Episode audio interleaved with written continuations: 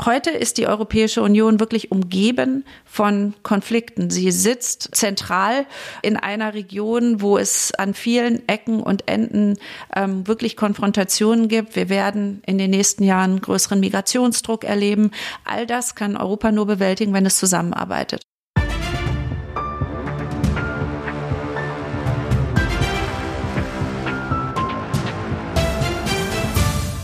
Global Europe ein Podcast von 365 Sherpas mit Torben Hennigs und Annette Weißbach. Hallo und herzlich willkommen bei Global Europe, dem brandneuen Podcast von 365 Sherpas. Mein Name ist Torben Hennigs, ich bin Director bei 365 Sherpas mit dem Schwerpunkt der geopolitischen Analyse. Einen schönen guten Tag auch von mir. Mein Name ist Annette Weißbach und ich habe die große Freude, hier als Co-Host fungieren zu dürfen. Ich bin Wirtschaftsjournalistin seit vielen Jahren, vor allem auf dem internationalen Parkett und natürlich an wirtschaftspolitischen und geopolitischen Fragestellungen sehr interessiert. Deswegen mache ich hier mit.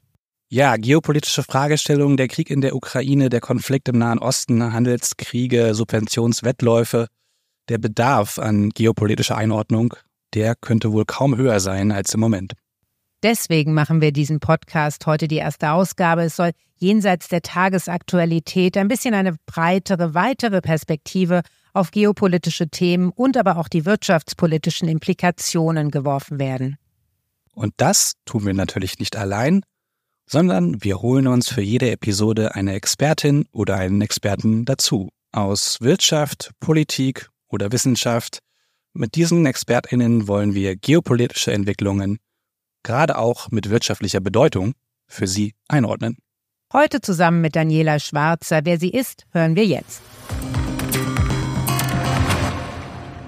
Dr. Daniela Schwarzer ist Vorständin der Bertelsmann Stiftung und gilt seit vielen Jahren als eine der führenden Expertinnen für Außenpolitik in Deutschland. Ihr aktuelles Buch trägt den Titel Krisenzeit. Sicherheit, Wirtschaft, Zusammenhalt. Was Deutschland jetzt tun muss.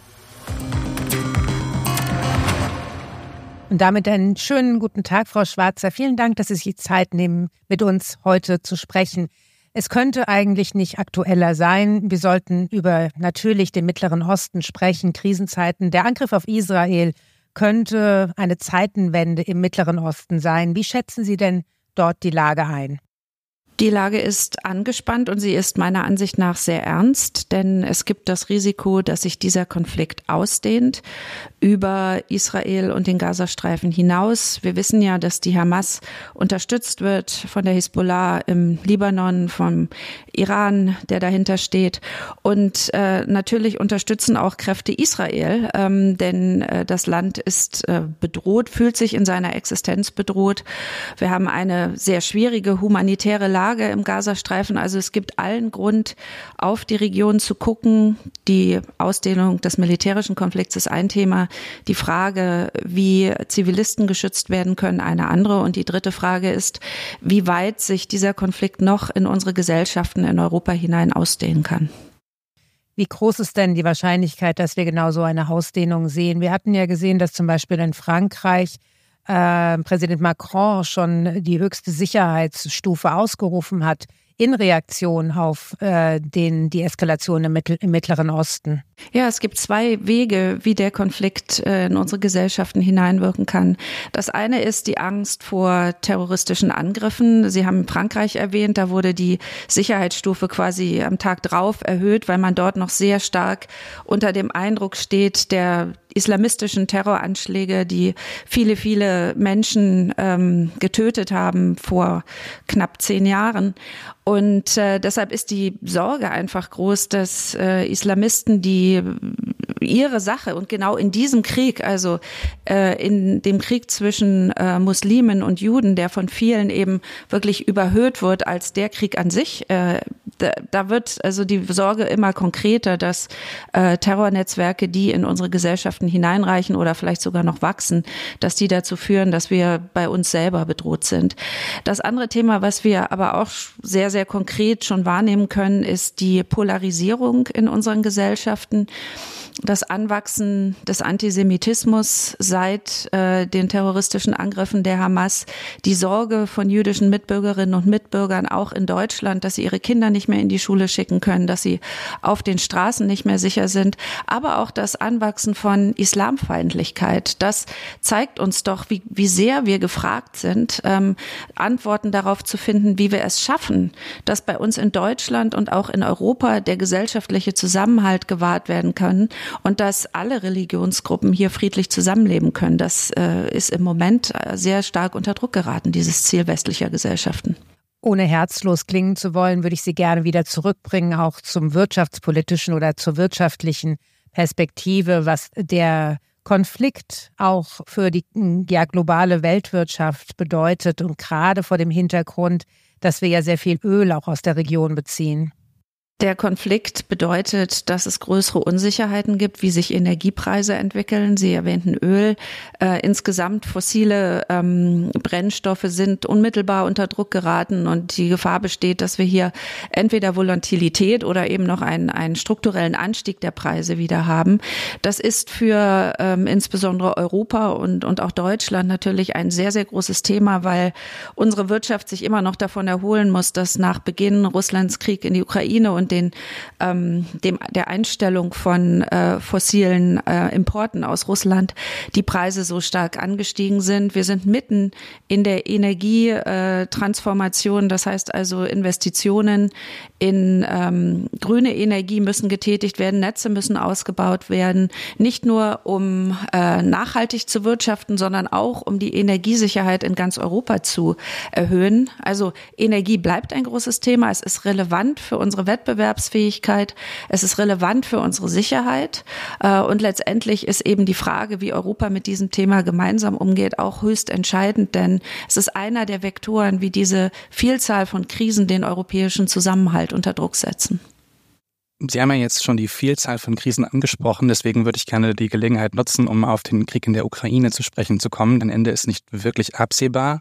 Und durch den Konflikt im Nahen Osten wird ja nicht nur Aufmerksamkeit, sondern werden auch Ressourcen geteilt und gleichzeitig scheint die politische Unterstützung in einigen Staaten für die Ukraine äh, massiv zu schwinden. Gleichzeitig ist klar, wie viel abhängt vom Ausgang des Krieges in der Ukraine, auch geopolitisch. An welchem Punkt sehen Sie den Krieg und was braucht die Ukraine gerade auch von Deutschland und Europa zum jetzigen Zeitpunkt? Ich würde den Krieg im Moment wirklich schon als in der Phase des Abnutzungskrieges äh, bezeichnen. Das bedeutet also, beide Seiten ähm, versuchen, Gebiete zu halten, die sie haben, beziehungsweise die Ukraine sich zu schützen vor weiteren äh, Übernahmen der Kontrolle durch Russland auf dem ukrainischen Territorium. Und gleichzeitig hat die Ukraine natürlich versucht, mit der Sommeroffensive, die ab Anfang Juni lief, Territorium zurückzugewinnen. Der Erfolg ist nicht so groß gewesen, wie man sich das erhofft hat. Und im Moment ist es wirklich ein, ein Krieg, der, der auf Abnutzung zielt. Die Frage ist, wer den längeren Atem hat, äh, sowohl in der Versorgung mit Munition, mit anderem Kriegsgerät und natürlich auch mit der Rekrutierung von Soldatinnen und Soldaten.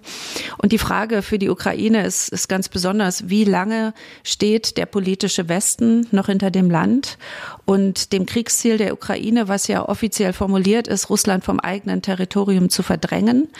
Und ähm, Sie haben darüber gesprochen, dass der Rückhalt äh, schwindet. Im Moment sieht man, dass die Unterstützung in militärischer Art, in finanzieller Natur ähm, nach wie vor da ist. Ähm, aber natürlich wächst die Frage, immer mehr in den auch nationalen Diskussionen heran, wie soll denn dieser Krieg je zu Ende gehen und müsste man nicht äh, Friedensverhandlungen führen. Und da dürfen wir uns mit einer Sache nicht täuschen. Friedensverhandlungen machen nur dann Sinn, wenn Russland ganz klar von seinem Ziel abweicht, die Ukraine von der politischen Landkarte zu löschen und die Identität der Ukraine auszulöschen. Das ist das formulierte Ziel von Wladimir Putin. So hat er diesen Krieg geführt seit 24. Februar 2022. Und solange das nicht revidiert wird von russischer Seite, solange nicht klar kommuniziert wird, dass man anerkennt, dass die Ukraine ein souveräner Staat ist und man dann eben tatsächlich darüber verhandelt, wer wo die Kontrolle hat, ähm, solange das nicht gegeben ist, muss die Ukraine und muss auch der politische Westen davon ausgehen, dass die Ukraine weiterhin in ihrer Existenz bedroht ist. Sehen Sie, dass gerade auch Deutschland und die EU an dieser Stelle kommunikativ genügend tun, um dieses Ziel auch zu stützen, gerade auch mit Blick auf die Entwicklung, die wir ja in den USA sehen, wo jetzt äh, die Republikaner mehr und mehr von weiterer Ukraine-Hilfe Ukraine ab, äh, sich abwenden? Die politische Kommunikation in dieser Sache ist ganz entscheidend. Und äh, in Deutschland ist sie expliziter geworden. Ähm, Verteidigungsminister Pistorius hat sehr klar erklärt, warum Deutschland die Ukraine unterstützen muss. Ähm, Olaf Scholz hat das getan und die Zeitenwende-Rede, die er am 27. Februar 2022, also drei Tage nach Kriegsbeginn gehalten hat, die lohnt es sich nochmal zu lesen, weil er da sehr klar formuliert, wieso es hier nicht um einen Konflikt nur geht zwischen zwei Staaten, sondern es geht um einen Angriff auf die nationale Souveränität, auf das Territorium eines souveränen Staates ähm, in der Nachbarschaft Deutschlands in der Nachbarschaft der EU. Und damit wird viel mehr in Frage gestellt, als äh, man denken könnte, wenn man sagt, na ja, da gibt's halt eine Streitigkeit um Territorium. Nein, es werden internationale Standards, Rechtsstandards in Frage gestellt. Es wird die Sicherheitsordnung Europas in Frage gestellt. Und damit ist Deutschland und die EU natürlich auch betroffen. Und diese diese Logik, die muss man immer wieder betonen. Es geht nicht nur um die Ukraine, es geht um die Verteidigung internationalen Rechts, es geht um die Verteidigung eines souveränen Staates, es geht letztendlich auch um den Systemkonflikt zwischen einem autoritären Russland und einer demokratischen Ukraine, die jetzt im Dezember dann auch äh, mit ihren Verhandlungen um die europäische Mitgliedschaft äh, beginnen kann. Vielleicht nochmal zu einem anderen Teilaspekt mit Blick auf die Ukraine ähm, die Frage des Wiederaufbaus. Die Weltbank ging da, glaube ich, im Frühjahr von 40, 50 Milliarden Euro aus. In ihrem Buch sprechen sie, glaube ich, von hunderten Milliarden, die dafür nötig sein würden. Das klingt mir auch eher plausibel. Aber so oder so, wie sehen Sie da die Rolle ähm, der deutschen Bundesregierung, aber natürlich auch der, der Privatwirtschaft? Ähm, werden hier die richtigen Prioritäten gesetzt und äh, die richtigen Beiträge geleistet? Der Aufbau der Ukraine ist schon im Gange, denn die Ukraine wird dabei unterstützt, die immer wieder zerstörte Infrastruktur ähm, wieder in Gang zu setzen, insbesondere im Energiebereich. Russland hat ja schon im vergangenen Winter versucht, äh, die Ukraine so zu beschädigen, dass sie keine Energieversorgung mehr im Winter, zumindest in weiten Teilen des Landes hat. Und da wurde immer wieder investiert, um immer wieder aufzubauen. Die große Wiederaufbaufrage stellt sich erst dann, wenn der Krieg beendet ist. Ähm, es kann sein, dass es dann noch einen eingefrorenen Konflikt vielleicht in gewissen Teilen der Ukraine gibt, aber solange der Kriegszustand anhält, ist ein großer Wiederaufbau, und da wird man in der Tat Hunderte von Milliarden Euro brauchen, äh, ist der erstmal nicht denkbar. Warum? Es kann eben nicht nur durch öffentliches Geld geschehen, dass die Ukraine wieder aufgebaut wird. Privates Geld muss in das Land kommen. Dafür muss es eine gewisse Sicherheit geben. Dafür muss es Garantien geben, Investitionsgarantien. Da ist schon viel im Gange im Hintergrund. Aber das Wichtige ist, dass erstmal der Rahmen geschaffen werden kann, dass hier Stabilität herrscht, ein Mindest Mindestmaß an Sicherheit. Und dann werden die öffentlichen Geber, das sind also beispielsweise die Weltbank, die Europäische Union, die Europäische Bank für Wiederaufbau, ähm, die Europäische Investitionsbank, die Mitgliedstaaten der Europäischen Union. Die Geberkonferenzen haben bereits begonnen. Da wird ein ganz, ganz großes Paket geschürt. Aber ohne private Investitionen wird das nicht funktionieren. Gleichzeitig ist es auch sehr, sehr wichtig, dass ein Rahmen dafür geschaffen wird, wie das Geld in der Ukraine gut ausgegeben werden kann. Jetzt äh, mit dem wahrscheinlichen Beginn der Verhandlungen um die EU-Mitgliedschaft wird auch noch mal ein stärkerer Fokus auf die Entwicklung im Land gelenkt. Und da steht steht an oberster Stelle, und so hat das auch die Europäische Kommission in ihrem Bericht klar formuliert, die weitere Bekämpfung von Korruption, äh, der Schutz von Rechtsstaatlichkeit und vielen anderen Rahmenbedingungen, die gegeben sein müssen, um diesen Aufbau in guter, transparenter und wirklich ähm, rechtlich einwandfreier Form durchführen zu können. Und das ist eine große Aufgabe nicht nur für die Geberländer, sondern eben auch für die Ukraine, die allerdings in den letzten Monaten da schon Erfolge gezeigt hat. Lassen Sie uns weiterblicken nach Fernost und zwar auf die Situation in Taiwan. Hier rasselt China ja immer mal wieder mit den Säbeln. Wie, wie, schätzen Sie die Situation ein, da die USA ja momentan sehr beschäftigt sind mit der Ukraine, aber auch jetzt im Mittleren Osten?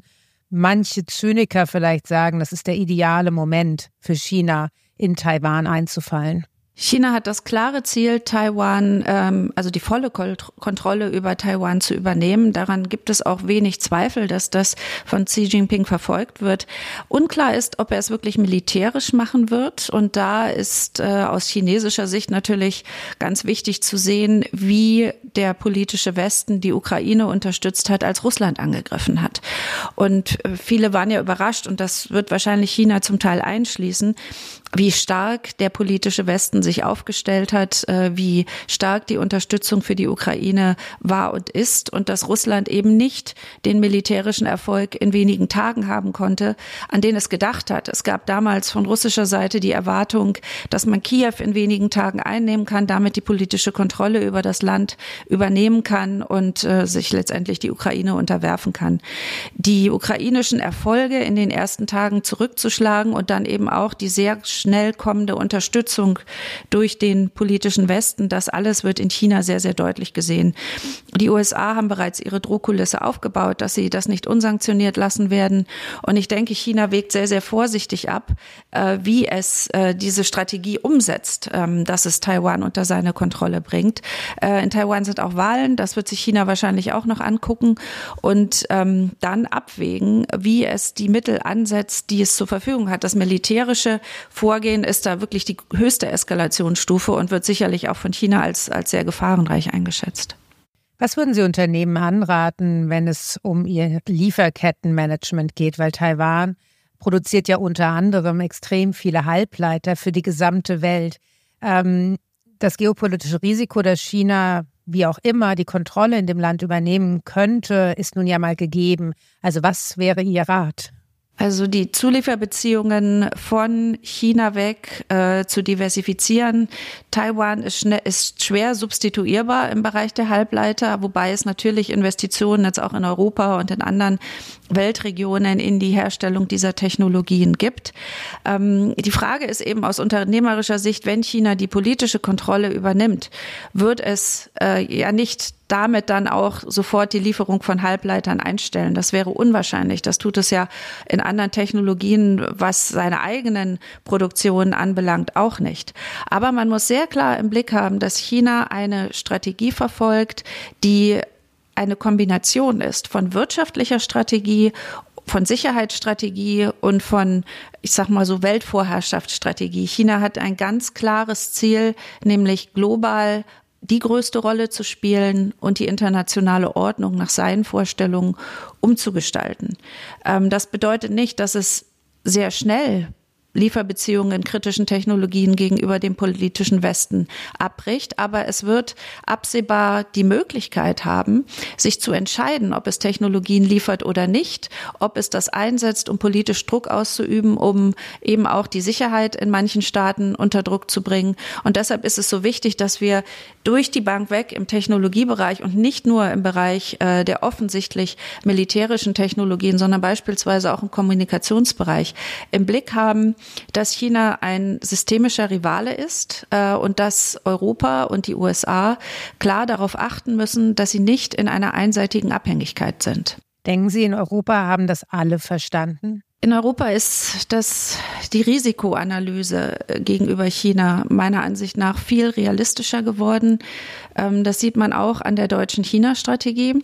Wenn Sie auf politischer Ebene schauen, dann würde ich sagen, ist da weitgehend äh, das Verständnis eingezogen, dass man es hier mit einem Risiko zu tun hat, was nicht heißt, dass man alles abbrechen muss oder dass man äh, nicht einen wirtschaftlichen Vorteil aus einer Beziehung zu China hat. Das ist ja die Realität. Deutschland hat enge wirtschaftliche Beziehungen mit China, möchte diese nicht abbrechen, aber möchte sich auf den Fall vorbereiten, dass entweder aus chinesischer Sicht oder aus äh, westlicher Sicht diese Beziehungen im wirtschaftlichen Bereich unter Druck geraten, weil es politische Konflikte oder sogar Sicherheitskonflikte gibt.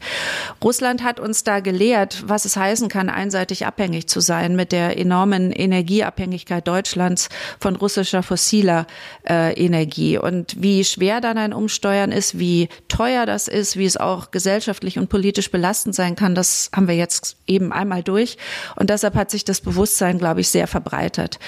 Eine andere Frage ist, wie Unternehmen ihre individuellen Risiken bewerten. Und da sieht man eben, dass manche Unternehmen ähm, in den letzten Jahren noch mal sehr stark äh, in China in, investiert haben. Nehmen Sie die deutsche Automobilindustrie, nehmen Sie äh, BASF, äh, das dort ein ähm, sehr, sehr großes und, und modernes Werk baut. Und da spielt halt die Abwägung, äh, wie komme ich in den chinesischen Markt, ähm, die größere Rolle.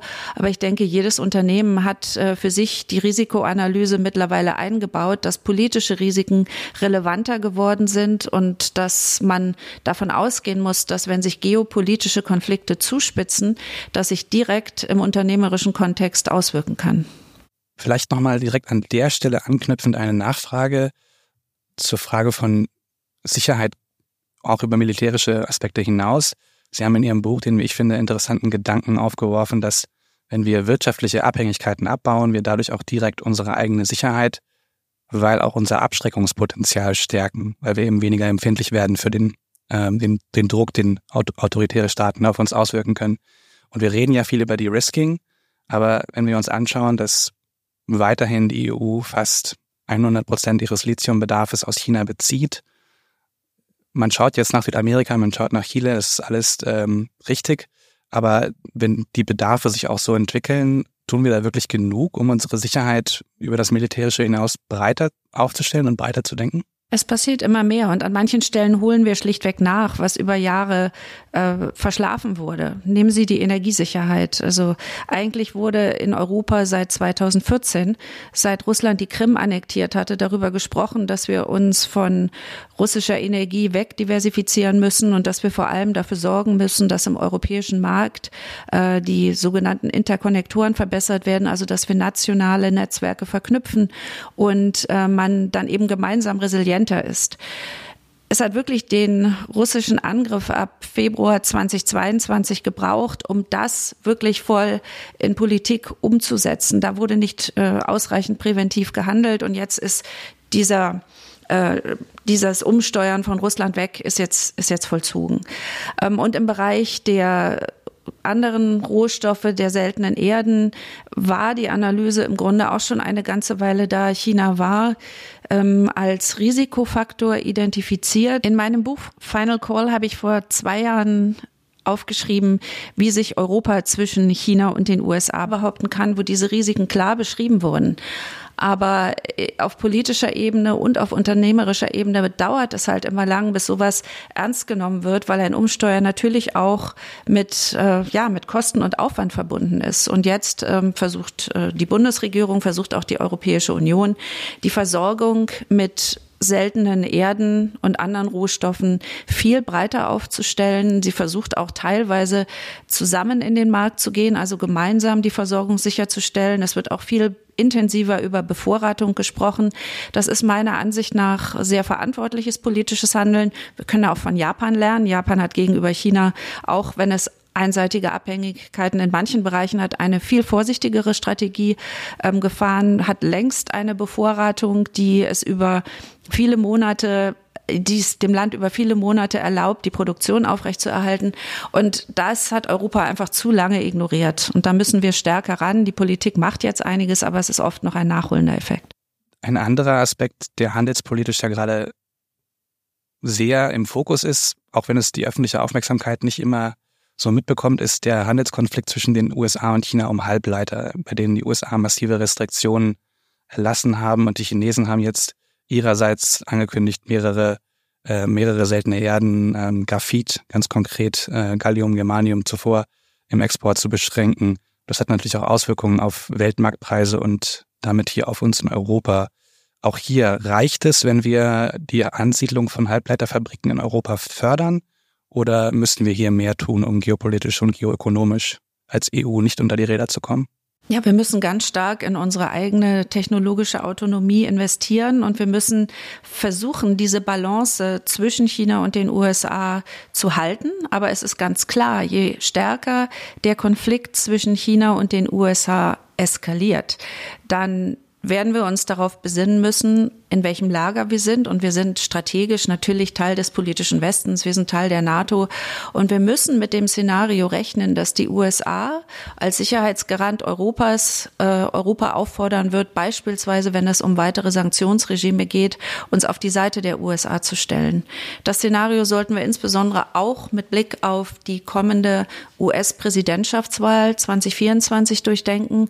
Sollte ein republikanischer Kandidat diese Wahl gewinnen, sollte Donald Trump vielleicht sogar wiedergewählt werden, dann ähm, ist es relativ absehbar, dass sich das Verhältnis zu China nochmal verschärft und Europa muss soweit es kann, äh, sich so diversifizieren, dass es, wenn es zu einem umfassenden amerikanischen Sanktionsregime gegenüber China kommt und dabei auch Sanktionen auf die EU angedroht werden, dass wir unsere Grundversorgung für unsere technologische Produktion und so weiter, dass wir das sicherstellen. Und da sind erstmal Investitionen am eigenen Standort sind extrem wichtig. Ähm, sie werden aber in manchen Bereichen einfach länger dauern, als wir es vielleicht brauchen. Das bedeutet also, dass man darauf achten muss, dass man ähm, die Lieferbeziehungen so stabil wie möglich hält, auch mit den USA natürlich, um da zumindest verhandeln zu können. Es ist auch nicht unbedingt im Interesse der USA, dass Europa jetzt in die Knie geht. Das ist ein sehr, sehr wichtiges Thema, was man auch gesamtwirtschaftlich betrachten muss. China geht es wirtschaftlich im Moment nicht besonders gut. Die EU äh, ist im Moment relativ schwach. Und wir müssen sehen, dass alle drei Parteien im Grunde ein langfristiges Interesse haben, dass es ihnen wirtschaftlich gut geht und das bedeutet, dass die Handelsbeziehungen auch aufrechterhalten werden müssen. Nur wir müssen eben auch damit rechnen, dass es politisch gerade in den USA unter einem möglichen äh, Donald Trump als Präsidenten nochmal sehr disruptiv werden kann. Frau Dr. Schwarzer, vielleicht zum Schluss lassen Sie uns mal einen kleinen Blick in die Zukunft werfen. Ich weiß, das ist immer schwierig, aber Sie schreiben in, Buch, in Ihrem Buch ja davon, dass global die Karten gerade neu gemischt werden und dass Geschichte gerade jetzt geschrieben wird. Wenn Sie jetzt fünf, wenn Sie jetzt zehn Jahre in die Zukunft schauen, was, was gibt Ihnen da Zuversicht, was gibt Ihnen Hoffnung, dass all die Herausforderungen, die wir jetzt angerissen haben, ähm, dass wir die meistern? Die Hoffnung, die ich habe, ist, dass die Europäische Union sich selber stärkt. Und da sehen wir gerade, dass sich Wichtiges tut, nämlich die Erkenntnis sich durchgesetzt hat, dass sich die Europäische Union um den Westbalkan, um die Ukraine, um die Republik Moldau erweitern muss. Dann ist sie ein wirklich kohärentes geografisches Gebilde. Sie wird ein noch stärkerer Markt, wenn die Transformation in den Ländern erfolgreich verläuft und Stabilität und Frieden eingezogen hat. Und das ist ein Kraftpol. Die Welt ist konfliktreicher geworden und das sind große Konflikte, geopolitische Konflikte wie zwischen den USA und China, aber eben auch kleinere regionale Konflikte, wie beispielsweise der Nahostkonflikt, wie andere, die wir uns viel zu wenig angucken, was zwischen Armenien und Aserbaidschan passiert ist und so weiter. Heute ist die Europäische Union wirklich umgeben von Konflikten. Sie sitzt äh, zentral äh, in einer Region, wo es an vielen Ecken und Enden ähm, wirklich Konfrontationen gibt. Wir werden in den nächsten Jahren größeren Migrationsdruck erleben. All das kann Europa nur bewältigen, wenn es zusammenarbeitet. Und da nehme ich einen gewissen Optimismus her, weil die Analyse erstmal kohärenter geworden ist zwischen den EU-Staaten Mitgliedstaaten, auch wenn es an vielen Punkten immer noch reibt und erstmal unkoordinierte Reaktionen gibt, habe ich das Gefühl, dass dieser Moment, nämlich dass sich die Welt umstrukturiert, dass die alte Weltordnung nicht mehr Europa so schützt, wie sie es mal gemacht hat, dass das Einzug gehalten hat in das Verständnis äh, der Staats- und Regierungschefs. Und mit der Erweiterung tritt eben das Thema Reform der Union auf den, auf den Tisch und das wird bereits verhandelt. Ich hoffe, dass der Dezembergipfel da die richtigen Weichenstellungen vornimmt und sagt, erweitern ist wichtig, Reform ist wichtig. Letzter Punkt, die Transformation, vor denen Europa steht, die digitale Transformation, die grüne Wende. Das kann die Politik und das kann öffentliches Geld natürlich nicht alleine bewenden. Und was mich noch optimistisch stimmt, ist, dass ich sehe, wie an vielen Ecken und Enden wirklich neue Formen der Beteiligung entstehen, wie gerade auch junge Gründer, ähm, junge Entrepreneure, aber auch große Akteure, die schon lange im Markt sind, verstehen, dass sie eine enorme Verantwortung haben und neue Vernetzungen suchen und schaffen, um gemeinsam Ziele zu verwirklichen, von denen sie sagen, die Politik ist einfach nicht schnell genug. Und die Politik umreißt es nicht und ist zu kurzfristig orientiert. Wir dürfen nicht vergessen, dass im Moment unsere politischen Entscheider sehr, sehr gefragt sind darin, unmittelbare Krisen zu handeln. Über die Außenpolitik haben wir gesprochen.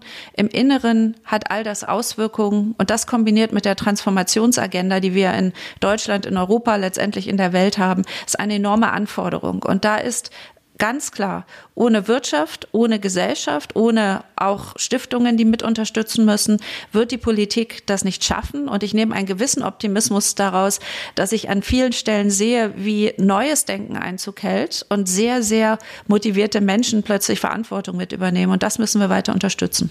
Es ist schön, dass wir mit so einer hoffnungsvollen Note sozusagen unser Gespräch beenden konnten. Vielen Dank, Frau Dr. Schwarzer, für das wirklich interessante Gespräch. Ich danke Ihnen, dass ich bei der ersten Folge Ihres neuen Podcasts dabei sein durfte. Vielen Dank an unsere ZuhörerInnen und bis zur nächsten Episode hier bei Global Europe. Das Stichwort ist die nächste Episode. Es wäre natürlich schön, wenn Sie unseren Podcast abonnieren und dann beim nächsten Mal auch wieder mit dabei sein werden. Beim nächsten Mal werden wir uns um das Superwahljahr 2024 kümmern, denn es wird gewählt in Europa, in den USA, in Taiwan und wir haben auch Regionalwahlen in Deutschland, die sehr interessant werden könnten vor dem Hintergrund der starken Werte für die AfD. Also hoffentlich sind Sie auch beim nächsten Mal mit dabei.